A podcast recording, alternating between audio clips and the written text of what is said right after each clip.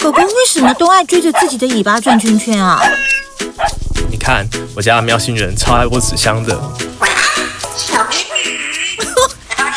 鹦鹉也会撩妹啊？嗯，我家的哈姆太郎怎么都不会去跑滚轮啊？喂，天竺鼠车车不是宠物好没？宠物卡哇伊，他们在想什么？你知道吗？所有关于宠物的心事，照顾大小事都在这里。欢迎收听《宠物卡哇伊》。大家好，这里是 FM 九八点一，欢迎收听每个礼拜四晚上十一点播出的《宠物卡哇伊》节目。对，我们今天这个节目呢，同时也会在 YouTube 直播，那欢迎搜寻九八新闻台。那也希望您可以收听 Podcast，听说 Podcast 也会在里面播出哦。那今天很开心呢，请到我们的何怡轩何医师。Hello，大家好。何医师，其何医师是之前在临床哈主修有关呃肿瘤方面的议题，所以今天呢，我们来请何医师来跟我们谈谈有关肿瘤方面的议题。嗯，那今天呢，正好 Uno 也在这边，助理主持人 Uno，他今天也会当那个狗体模特儿。等一下，如果何医师有一些示范的话，也可以摸触摸我们的，把我们的那个助理主持人当做你的这个 model，对对，来使用就好了。好的，好的。好，那何医师今天要跟我们讲讲有关肿瘤的部分，对不对？是不是大概跟我们介绍一下肿瘤？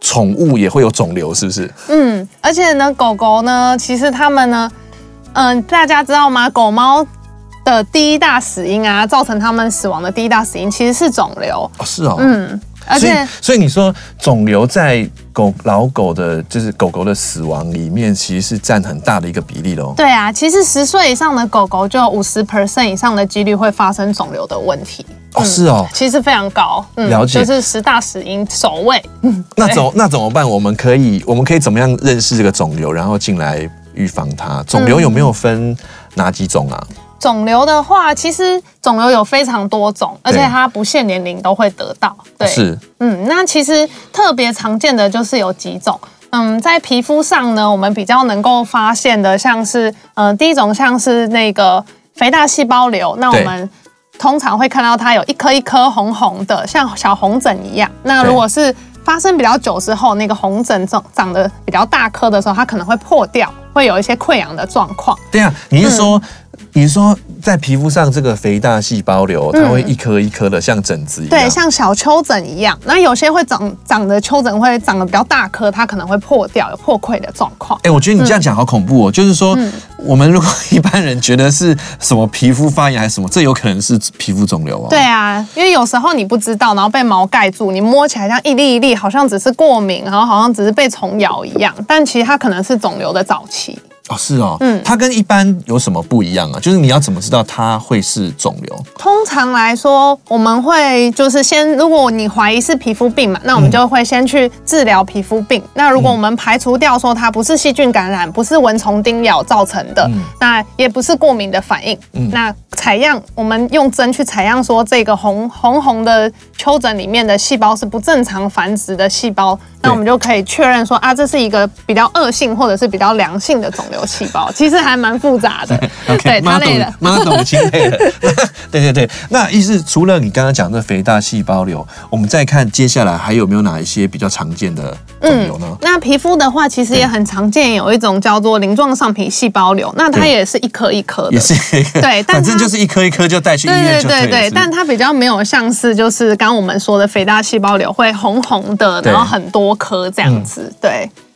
那皮肤其实还有一种非常常见的团块，它是在老狗身上会发现。你家可能可能你们家狗狗猫猫就有，它是软软的一颗，叫做脂肪瘤。哦，有。有些它在屁股这边肿了一颗，然后可以滑动，然后界限跟原本的这个皮肤就是。它界限没有很清楚，然后你这样滑动很容易就可以滑到旁边，那摸起来好像就是脂肪一样。那如果你是说它这边有一个硬硬的小块，然后你可以把它这样滑滑滑滑，这样就是嗯，它通常都还蛮软的，我们会说它是脂肪瘤，通常这都是良性的啦。对，那有些主人比较担心它变成恶性的，有也会把它考虑要切掉这样子。嗯，了解。那从外观上来看，除了你刚刚说的这个皮肤这边有三种肿瘤之外，嗯、还有没有其他的从外观上面比较能够发现的？对对对，比较容易发现。嗯，其实皮肤嗯，我们也可以在皮肤上发现一些像黑色素肿瘤这种在人也有的肿瘤，对。对然后这个它黑色素，所以它通常都是黑色的。嗯那它最常发生的地方是，嗯，脚掌的部分，长在指尖的部分。我们可以拿狗狗的脚掌起来偷看一下，对，偷看一下，其实它很容易长在两个指尖的中间。了解。我们的。狗狗妈都不喜欢别人碰它的手。那再来黑色素瘤，它第二容易发现的部位其实是在口腔的部位。嗯、那主人很常啊，可以帮狗狗检查嘴巴的时候，可以稍微看一下里面有没有黑色的小团块。它会长在嘴巴的哪边？嘴巴的黏膜的旁边。哦、你其实把它在口腔，对，口腔里面。哦。你把它翻开来看，有时候长在它的嘴唇的内侧，有时候长在牙龈的上面。那其实最常见，除了在脚脚上，再来就是嘴巴了。那刚刚我们有说，它也会长在皮肤的上面，有一颗黑色小小的。那当然不是所有黑色素瘤都是黑色的，对。可是这要靠肿瘤的医师来判别，说没有颜色的黑黑色素瘤的这个诊断。对，这块比较复杂。了解，何医师。那刚刚你说的都是有关外观这些可以发现的。嗯。那有没有一些是，譬如说内脏啊，还是什么那一些？有有没有哪些是比较常见的呢？嗯，还有几个比较常见，其实是生殖系统的。对，那其实我们用手摸啊，如果你家养的是母狗的话，对，是可以摸检查狗狗双侧的乳腺，对，它会有双侧，对，辛苦，大概三到五个，对。那你这样子摸，如果有异常的，就是胀大的话，或异常的硬块的话，也代表说它这边可能是有肿瘤。那通常你在这边摸到有硬块。其实发生其实是肿瘤的几率是非常高的。就如果你在肿瘤双侧有，不是在乳房双侧有发摸到这个肿块的话，对，都要很警惕。那其实公狗的话就是睾丸嘛，我们双侧的睾丸会有可能发现发生肿瘤或者射护腺发生肿瘤，对，就是跟性腺有相关的，它其实会发生在。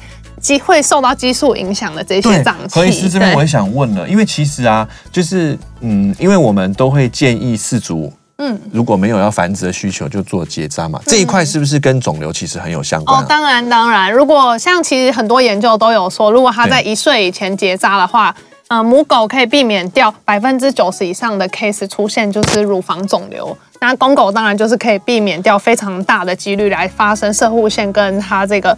就是睾丸的肿瘤，那公狗还有一个肿肿瘤是会被激素所影响的，就是维刚腺瘤。嗯，了解。对，就是其实他们。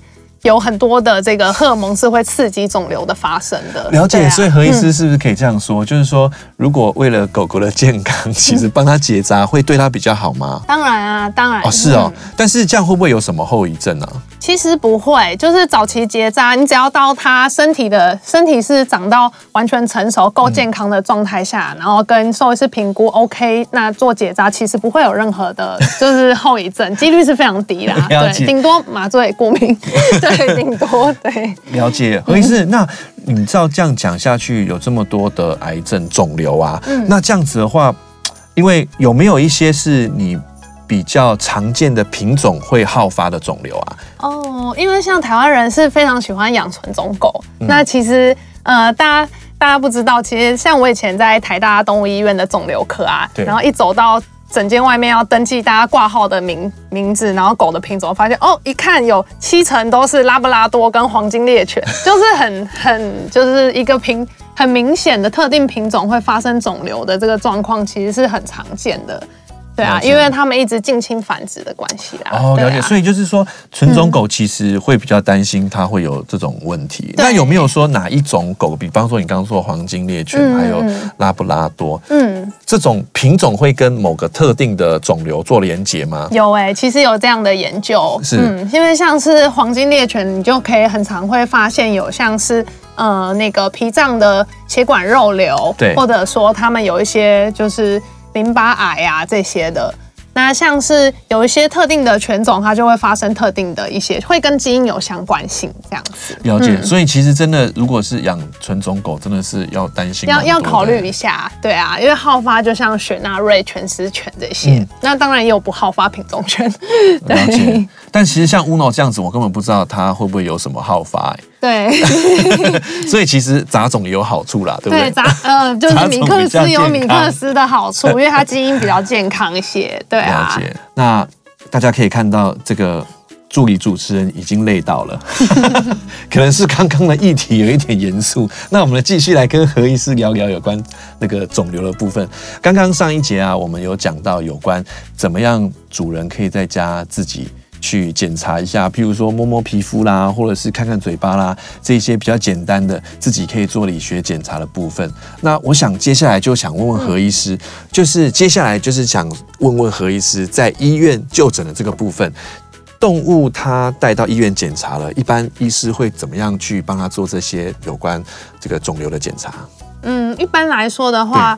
嗯，一般我们会就是先做基本的理学检查嘛，就是全身都摸一摸，看皮肤下面有没有专业的摸一摸，对，对，有没有就是不该长的团块。对，那再来的话会看一下它，我们会沿着就是前面前颈这边看一下它的这些淋巴结有没有异常的肿大，嗯、包括它就是下巴下面啊啊腋下呀摸一下，然后包括它这边就是膝骨。后面膝盖的淋巴结，我们用手手轻轻的帮他摸一下，有没有肿起来？对啊。对。那此外的话，我们也会检查他的嘴巴里面啊，有没有长出不该长的，或者说他黏膜的颜色是不是正常的粉红色，代表说他的这个红血球的数就是含氧量是比较够的。嗯。那再来的话，也会确认说他口腔的味道是不是说他有一些口臭啊。嗯然后有一些就是出血的状况，对。还是但是每次带动物去医院的时候，我相信很多饲主都会有这样的恐惧，就是说，其实他们都很爱动物，但是呢，他们总是希望是做一个最有效的检查嘛。嗯。所以到底是因为动物医院都会给很多项目啊？那这样的事主到底是该做什么？以何医师的建议来说，做什么项目？他们你们是会觉得说，哎，这样子是确保可以大概知道这些状况，还是说什么年龄之后要怎么样？嗯嗯，其实呢，就是其实我会觉得啦，就是狗狗一迈入七岁就算他们的首领，所以如果你的狗狗迈入七岁的话，就建议它一年要做一次健康检查。嗯。而且其实肿瘤它本来就是老年是一个好发因子，是，所以其实七岁一年检查一次，其实是对他们来说比较保险。那很多人会觉得说，那我去医院这样摸一摸，那。验个血，看一下我的血血里面有没有验那个抽个血验个血，然后就知道说，哎，没有肿瘤就可以排除掉没有肿瘤。但其实呢，很长啊，长在内脏的肿瘤或长在。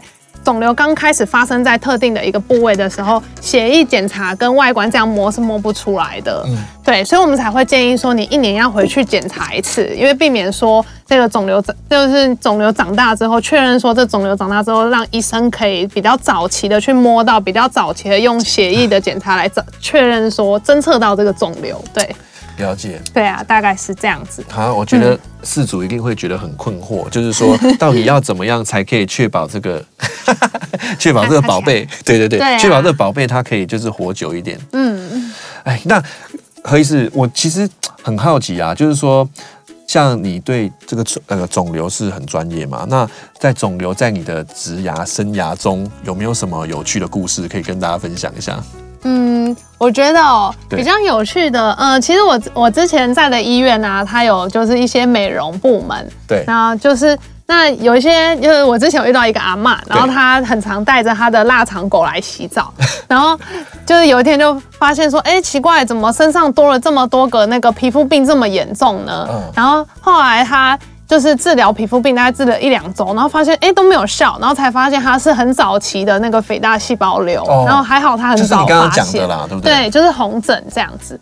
那其实还有遇过比较特别的 case 啊，就是可能主人说我的狗狗一个小姐，然后很慌张带着马尔来，然后说哎我的狗狗昨天跳沙发跳了之后手就手就缩起来了，然后 X 光一拍发现他这边骨头。就是这么这么矮的沙发会断掉，就是因为他这边骨头已经长出就肿瘤，那个肿瘤把他的骨质吃掉。对啊，这都是印象比较深的。嗯，所以所以其实真的都是很意外发现嘞。第一个是、嗯、第一个是阿嬷是发以为说她是皮肤病，皮肤病对，结果是、嗯、结果是就是初期的对。然后另外一个是他跳沙发觉得他就想说奇怪，怎么跳一下脚好像断了？对 对。对嗯，我觉得，我觉得有的时候蛮常都会有这样的意外发生。对，你知道，对，因为我我本身也是在药厂工作嘛。嗯，以前我们我其实遇过一个一个一个克数，嗯，那个客诉呢，其实很有趣哦，它是打疫苗，嗯，那打疫苗，你知道打疫苗其实不外乎就是会过敏嘛，对，对不对？那那只狗狗就是某一个医院，我还记得那个时候在过年，然后那个主人那那个医生慌慌张张，那医生是我好朋友，他慌慌张张打给我，跟我说，哎，有一只狗狗打了你们家疫苗之后，就是急救。然后就往生了，嗯，对，然后我就想说，天，对，我想说，怎么 怎么会怎么会发生这种事情？而且他都在医院里面啊，怎么会发生这样？还蛮奇怪。因为医生其实也知道，就是说，哦，还会把狗狗留在医院里面，然后看它的状况。然后我们也是很紧张嘛，然后我们就去，然后事主其实还蛮理性的，就是说，哎，我想要知道是怎么样，你可以帮我们做后续的尸检。嗯，那我们就把这个狗狗呢送去台大做尸检。嗯，然后结果后来发现哦。狗狗有内出血，嗯，那内出血就是它的这个打疫苗之后的这个紧迫，可能造成压垮它的最后一根稻草，所以其实它之前是有内出血的状况，嗯，所以我觉得像何医师你讲的，就是有的时候，尤其是狗狗不会说话，嗯，猫猫也不会说话，在它。在它发生什么事情的时候，我们作为饲主好像真的要多尽一份心。对对，就是早期的去观察，因为其实你可以发现说你，你你已经养它这么久，你会知道它正常的精神状况、正常的食欲状况。如果它有一点点变化，比较敏感的主人，他其实都会就是。跑到医院一直跟医生说他吃的比较少，他吃的大便又比较少，对。何医师，那你这边是怎么想？其实我觉得好像是蛮两难的，对不对？就是如果说事主很烦的话，你也会觉得说，哎，大惊小怪。但是有些医师会觉得啊，不要再来啦，只是吃少一点而已，对。哎，那你那你是怎么样看呢？就是像这样子，我觉得，因为像我也很在意我的狗狗，你知道。我其实我跟你讲，我觉得这样其实是好的啊。你反映一下你的医师，总比你的狗生病好啊。真的，因为其实我觉得自己的狗真的不一样，自己的动物真的不一样，就像小孩子一样。对，像我自己的狗，我记得我自己的狗在看它麻醉的时候，哇塞，我超紧张。然后以前我在动物医院工作的时候，就啊啊就插管啊，啊就麻醉啊，好 像好像没有关系。自己也就是宝，呃，对自己就是宝。对，好吧。真的。所以是不是？还是要接受一下，就是饲主这种很烦的攻击。嗯，就是我觉得医生就是耐心吧，要跟饲主沟通说，就是怎么样去观察这一块。就是如果说他真的比较 sensitive，你可以告诉他，像主人就可以去测量说你狗狗每天吃的量、喝水的量啊，那这些东西是可以量化的。那你量化就是真的可以看得出来，它吃的有变少。对啊，嗯，那精神方面呢，还是他行为方面呢，有没有什么要特别注意的？嗯，如果他他本来就是老狗，然后不太动的话，其实精神你比较难观察到。通常是食物，就吃东西上面，他可能会开始连他最喜欢吃的东西，像什么罐头啊、零食，他都不想吃。对啊，然后那个食物食欲整个下来的时候，你就要。观察一下，就是是不是怪怪的。那一个礼拜左右，你把它抱到体重机上，用扣重把你自己的重量扣掉的方式来看一下，是不是体重有在掉。对啊，因为吃少体重就会掉的蛮快的。对啊，我觉得好像我我记得以前我有听就是讲师讲到一个。词叫做 ADR，叫做 Undoing Right，就是说好像有的时候其实事主也不知道发生什么状况，但是事主就有一种第六感，就觉得说，哎，我的狗狗好像不对劲，然后这个时候是不是就应该带到医院去让医师来做一个详细的检查。嗯，一般来说，你觉得他怪怪的，他可能就真的怪怪的，因为他们是很会隐藏病的一，就是小朋友。对，对啊，他们不舒服，对，他就把它隐藏起来，然后就可能一直睡觉。你觉得他只是懒懒的，只是冷不想动，对啊，但其实他可能真的不舒服。对，像他现在又睡醒了。对，这里是宠物卡哇伊，我是主持人许安。那我们继续。刚刚的题目，我们和何医师在聊聊有关宠物肿瘤的部分。我们刚刚讲到，我们刚刚讲到了很多怎么样检查，不管是主人自己检查，或者是到医院检查。那何医师，接下来如果我们的宝贝真的有一天他得到了癌症或者得到了肿瘤，嗯，那我们接下来在治疗方面，何医师可不可以跟我们大概介绍一下治疗方面该怎么做呢？嗯。那其实呢，就是癌症的治疗呢，主要分为几个。嗯，呃、我我等一下会稍微讲一下，包括像手术啊，然后第二个像是化疗，那第三个像放疗，那、嗯、第四个就是现在比较比较新的，像是那种免疫疗法。对。那其实再来比较小众的，像是这个热治疗、冷冻治疗，这些是算比较小众的。嗯，对。那我们先讲最常、最常使用的其实是外科。嗯，那外科它会用的地方就是像狗狗身上可能有一颗比较 像这样比较明显的团块，然后跟周围的组织啊，跟周围的这些皮肤是比较分离的，然后它就可以把它这样完整的切下来，大范围的切，对对，然后再缝合。那通常外科都是用在这一种。那当然，如果它长在手手的话，我们会考虑长在手手的肿瘤通常都是非常恶性的。对，那通常来说就是像神经鞘肿瘤。鞘膜的肿瘤或者是骨肉瘤，这都是很恶性的，通常都是考虑整只手手解掉啦。对，通常都是。那这种也是算是外科手术。对对，然后长在嘴巴的也是通常都非常恶性，需要就是切掉，连着骨头一起切掉。对。那再来的话，像我们刚刚第二个提的化疗，对，在人通常都觉得这个副作用非常大。对啊，我觉得听到化化疗一听就很可怕，你知道毛都掉光了。对，你知道 你知道我妈跟我讲什么？她说她宁愿死都不要化疗，所以如果说她真的怎么样，千万就是放弃它。那狗狗也是这么恐怖吗？其实没有哎，其实呃，狗狗它们非常的耐，有一半的狗狗它都不知道自己在经历化疗，因为它们是就是进到医院里面，你在帮它打化疗的时候，它觉得它只是插了一根针。屁啦，你有没有问他？他他们 就是，呃，宠物沟通师跟我说的，好，开玩笑的。其实其实就是国外的研究有特别说，就是狗狗他们在化疗的部分的这个副作用，其实没有像人类那么大，大概只有一半的狗狗会有出现一些比较明显的副作用。所以它会掉头发吗？会掉一些毛，但是主要会就是呕吐啊这些。但我们可以通过一些这种中枢止吐的药物来，就是在打化疗药之前就先给，那避免掉说他想要吐的这个感觉。所以其实它副作用已经比较小了，然后你又可以透过其他的药物来控避免掉后面的副作用。嗯，对。所以其实化疗也是蛮常见的一个使用方式，就是尤其是血液肿瘤，像狗狗很常见的淋巴肿瘤，它化疗就是它一个首选的治疗。嗯，对，那它当然可以，就是并用在刚刚我们提的手术治疗啊，就是合并治疗来帮助，就是减少减减少，如果它肿瘤太大块，先减消化掉一些肿瘤，先就是杀掉一些肿瘤细胞，再来摘整个肿瘤。对，嗯，所以就是我刚刚讲了。外科化疗，那再来是放疗。那放疗有放疗吗？呃，目前都是送到一些特约的仁医的医院来做放疗啦。那它就是用放射线来打局部的肿瘤。那通常会用到放疗，都是因为它在内部器官，你没有办法就是很很好的去切除。它可能它周围就是假设它可能是一个肾脏肿瘤。那你不可能说就是把它拿得很干净，那你就会需要用放疗先打，然后把它打的体积比较小，甚至整个打掉，就是全部细胞杀掉。那如果你用放疗杀杀不完的话，你也可以开腹，然后再用手术把它拿干净啊。对啊，就其实这都是可以合并的。对。但听你这样讲，我就觉得好恐怖哦。有没有？因为我觉得其实他们对放疗是非常耐的，比化疗还要耐。是哦。对。你我说真的，因为其实宠物常常都是一。依照主人的心情而被处理嘛？其实我其实还想再想一件事，就是说会不会常常你是要说服主人还比较困难呢？哦，对啊，因为有些主人，因为毕竟就是宠物现在都是自己的小孩子嘛，很多主人就是一知道他们癌症，然后就会觉得说，啊，癌症了耶，那我就像我家里那个奶奶一样，就是要安宁疗法，就给他吃好啊，住好，那就都不要处理，就在家里就好了。哎，所以说宠物其实比人更容易耐过这一些医疗的。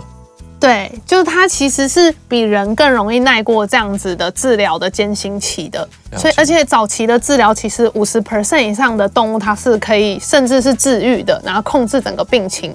所以，其实有时候主人太早的去佛系的治疗，其实对于对于他们来说反而是不好的。对，这一块其实是需要跟医生沟通的。如果说他真的是治疗对他来说已经是负担了，那我们就。建议佛系当然是很好，对。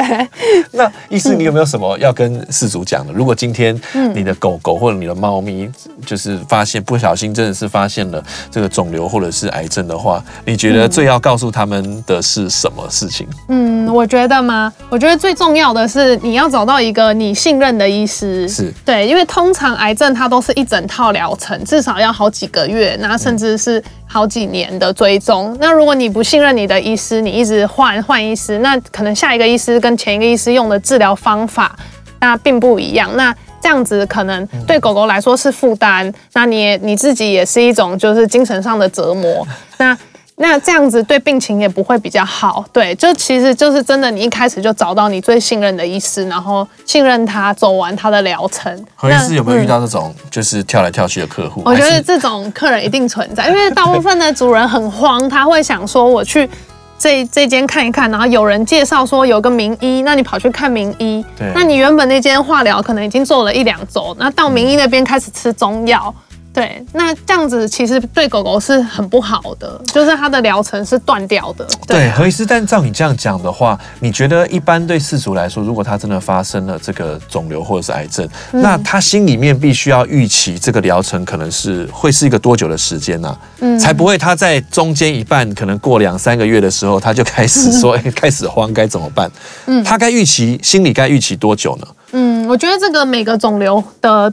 会跟肿不同肿瘤有关系，而且早期发现跟晚期发现也会有关系。对，那通常来说，我觉得这早期发现当然是比较容易在一两年内处理完，然后做追踪这样子。但你如果在比较晚期发现，它可能后半辈子都要控制着，就是去每半年去追踪一次，说，哎，肿瘤细胞有没有又生出来啊？这样子。那每一种肿瘤的状况，当然就是你要信任你的主治医师，他会告诉你说，哎，你多久回来追踪一次？嗯、对，那我这个疗程会带来什么样的结果？可能完全治愈，或者说可能它后面会再复发，那我们再加一点 support 的一些疗法进去，这样子。了解何医师，所以首先事主他必须要有心理准备，这是一个长期抗战。对，然后要跟他的主治医师好好讨论一下，这个疗程可能多久会治疗完，然后后续要多久再做一个追踪，对不对？对，嗯。然后那当中呢，他们要有没有像在狗狗治疗当中，需不需要在？特别注意什么？比方说，他心里面还是就像你讲的，狗狗其实觉得没差。通常主人很慌，但是主人一定要知道，说你很慌，你的狗狗也可以感觉到你很慌，因为它就是你的小伙伴嘛。哦、对，对，那你很坚强的时候，你的狗狗会觉得，哦，我的我的那个主人都那么坚强了，我不过打一针而已，感觉也没有怎么样啊。嗯，嗯，有些狗狗甚至觉得我只是去医院跟医生讨个饼干而已。对啊，所以主人不要太慌，或者说。每天就觉得，哎、欸，我的狗生病了，然后好像把它当成加护病房的病患在照顾，这样。对啊，因为其实你看，像我家狗最开心的就是出去散步，或者是出去玩，会去什么迎风公园跑一跑。嗯，对啊。那何医师在这样这个过治疗的过程当中，它还可以享受这些吗？嗯、还是就是要当然、啊？当然可以享受，但是就是前面有有一些它比较虚弱的，你可能跟医师沟通好，说它有一些像可能。贫血的状况，那他就比较不适合做激烈的运动。对啊，那可能就是他可能运动个五分钟，那主人要抱起来。这些如果是你很信任的医师，一定都会告诉你的。对啊。了解，嗯，所以这些小地方还是要注意一下。对对，它也是会有一些小地方要注意啦。对，但是但是何医师照理来说，应该是照你这样讲，就不太会影响他平常百分之八九十的生活，是不是？嗯，如果说你是早中早期发现，基本上治疗对于他们的副作用都比较小一些。对，那如果他晚期发现他已经本来身体状况就很糟了，那治疗对他来说负担性就会比较大一些。了解。对，那最后我想问问何医师，就是有没有一些呃，你可以比较分享的，就是说在照护狗狗方面的一些小技巧。嗯，其实如果你的狗狗真的得癌症的话，嗯、第一个你可以从食物上做调整。对。那食物上，呃，其实因为肿瘤它主要会去消耗就是葡萄糖，那。在食物里面提供最多葡萄糖的其实是碳水化合物，嗯，对，然后它会去消耗葡萄糖，然后产生乳酸，那狗狗它的身体就必须要再去代谢这个乳酸，是，那消耗掉很多能量，所以你就会觉得好像癌症的狗每次都越来越瘦，越来越瘦，它那个腰线都出来，因为它们就是。肿瘤一直在吸收它身体的葡萄糖热量，哦，所以它的食物要做怎么样的调整？嗯，我们会建议碳水化合物要降低一些，哦，要降低，对，因为它一直把它的这个葡萄糖拿走。那我们，哦，那你把碳水化合物降低的时候，你同时要提供它比较高量优质的蛋白质。嗯，那优质就是包括说它是狗狗它比较需要的蛋白质，因为有很多种蛋白质嘛。那你也可以把它选择。除了种类的选择，你也可以选择说它的分子比较小，可以让它好吸收的，在它比较虚弱的状态下。还是你这样讲，我想没有人听得懂。所以像什么食物，什么食物是蛋白质那个比较小？蛋白质比较就是比如说像是一些嗯，它这种是饲料厂商或者是罐头厂商，它在处理的过程中，它可以把就是蛋白质这样一条，然后切的比较小一小比较小，然后宠物会比较好吸收肠胃。对，但是但是我想。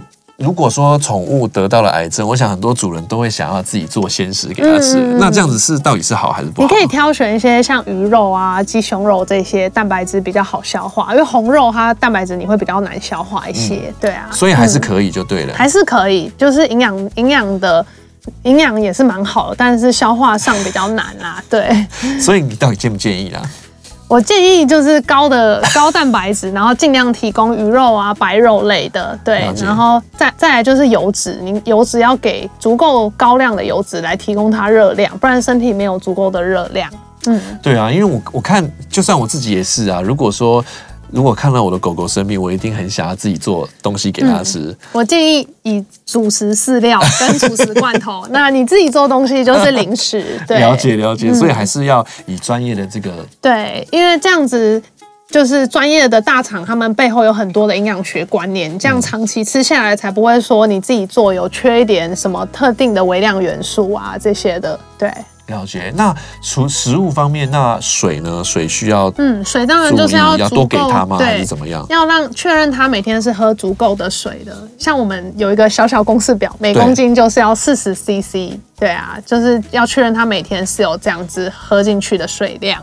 嗯，如果他喝的比较少的话，你可以用一些热的肉汤啊，或者是罐头加一点点水，他就会喝了。对对对，嗯，好哦。那何医师，那还有，我记得你刚刚休息的时候有跟我讲，除了食物方面，然后还有一些居家照护嗯嗯嗯，居家的部分。对对，那其实居家照护我们的主轴就是要让它能够很舒服。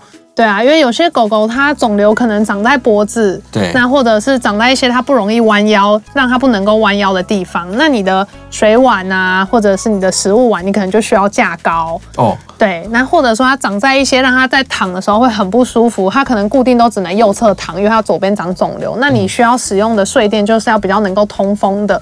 那如果他没办法自己站起来，你需要去帮他翻身啊，做肌肉按摩啊这些的，来维持他的这个生活品质。肌肉按摩有没有什么可以教学？就是、其实其实这个其实它没有很难，就是轻轻的这样按，帮他做肌肉的放松。对啊，因为其实就是他们一直不断的侧躺，会有褥疮的问题，然后也不通风，然后肌肉会不断的萎缩。对啊，那你常常去刺激他的肌肉，他才不会萎缩的这么快。对啊。那其实就是居家照护上啊，如果说他已经很很虚弱的话，你当然可以放一些小的那种板凳、小的楼梯，让他可以在家里自由的行走。嗯、对啊，其实有很多个点是你可以考虑到，就祖宗还是回到让他可以正常的维持生活品质。对，了解。刚刚其实我也跟你聊到哈，其实我觉得宠物跟人医最大的差别就是说，这个时候主人可能就要下决定还是怎么样了。对，那你何医师，你刚你觉得这个时机会是在什么时候？嗯，通常呃安宁疗法啊，或者是安乐的时机，通常嗯我们会建议说，已经有积极的投入一段治疗之后，那其实就是让他已经。就是肿瘤烧的比较小颗，比较舒服之后，那如果说他的状况还是很差，那治疗的效果也不好，那医生评估说，那还是让他舒服一点之后，那我们才建议说你做安宁治疗。那甚至如果说他生活的这个品质真的很不好，那我们会考虑安乐死。对，了解。对，那安乐死的条件就是，如果说我们会建议主人列一张清单啦，他平常喜欢吃什么？那如果说他现在都没办法吃进去，他会一直吐，一直吐。那如果他平常喜欢做什么，他现在都没办法去外面跑了，那也没有办法就是跟主人有任何互动，都躺在那边，那可能甚至有一些尿不出来，每天都要挤尿，很挣扎的状况。那我们就会跟医生讨论说，这样的状况已经生活品质很不好，是不是考虑让他可以睡一觉就离开？嗯，对，通常是已经做过积极处置后才会来评估这一块。对，好难哦。对，每次想到这边就很沉重。对，真的蛮沉重的。对，对啊，那哎、何医师，那有没有你遇到一些你觉得还是很有救的狗，然后主人就很懒？嗯，对啊，难难免会遇到这样的 case，因为就是有一些台湾的老人家嘛，他们就会觉得说，嗯，我要就是狗狗都这么老了，我要做这些治疗就是折磨。有时候你跟他沟通很久，嗯、他们还是觉得说。嗯，我就是想要后面都做安宁疗法，就是可能肿瘤的很早期，他们就觉得就就让他就是快快乐乐就好了。对，那你怎么看？我会觉得，其实就是让狗狗少了一个就是比较积极治疗的机会啦。对。但其实很两难啊，因为说不定狗狗觉得安宁治疗可以吃 KFC 的炸鸡腿比较开心，对，所以其实其实很两难啦，对啊，嗯，对啊，我觉得 我觉得真的超超级困难的，每次想到这个问题，嗯，不过我觉得宠物跟人就是不一样了，因为就是宠物多一个就是好像金钱的考量，对对，金钱考量是不是很多人就这一块还是没有 cover 到，对。对啊，那会不会很多主人在跟你 argue 这一块？其实，他们其实通常看到那个费用那么高之后，就只有要跟不要，不会杀价，因为其实也杀不下来。对，对，对，是不是看到那个价格就傻眼？就是他看到那个疗程整套做完可能要好几万，然后他就会觉得说，嗯，我还是带去庙里喝一杯神水好了。对，哦、那那何医师你都怎么回答他们？我们会就是跟他说，就是他还是有机会的。如果你做了这些疗程之后，他还有多久的时间可以来，就是活得好好的。通常是会这样啊。那如果是很早期，当然是会力劝他说赶快切掉。对啊，对。但我觉得就是在最重要是在要宣导说，就是在狗狗还没有长出来肿瘤之前，你一定要早期的去。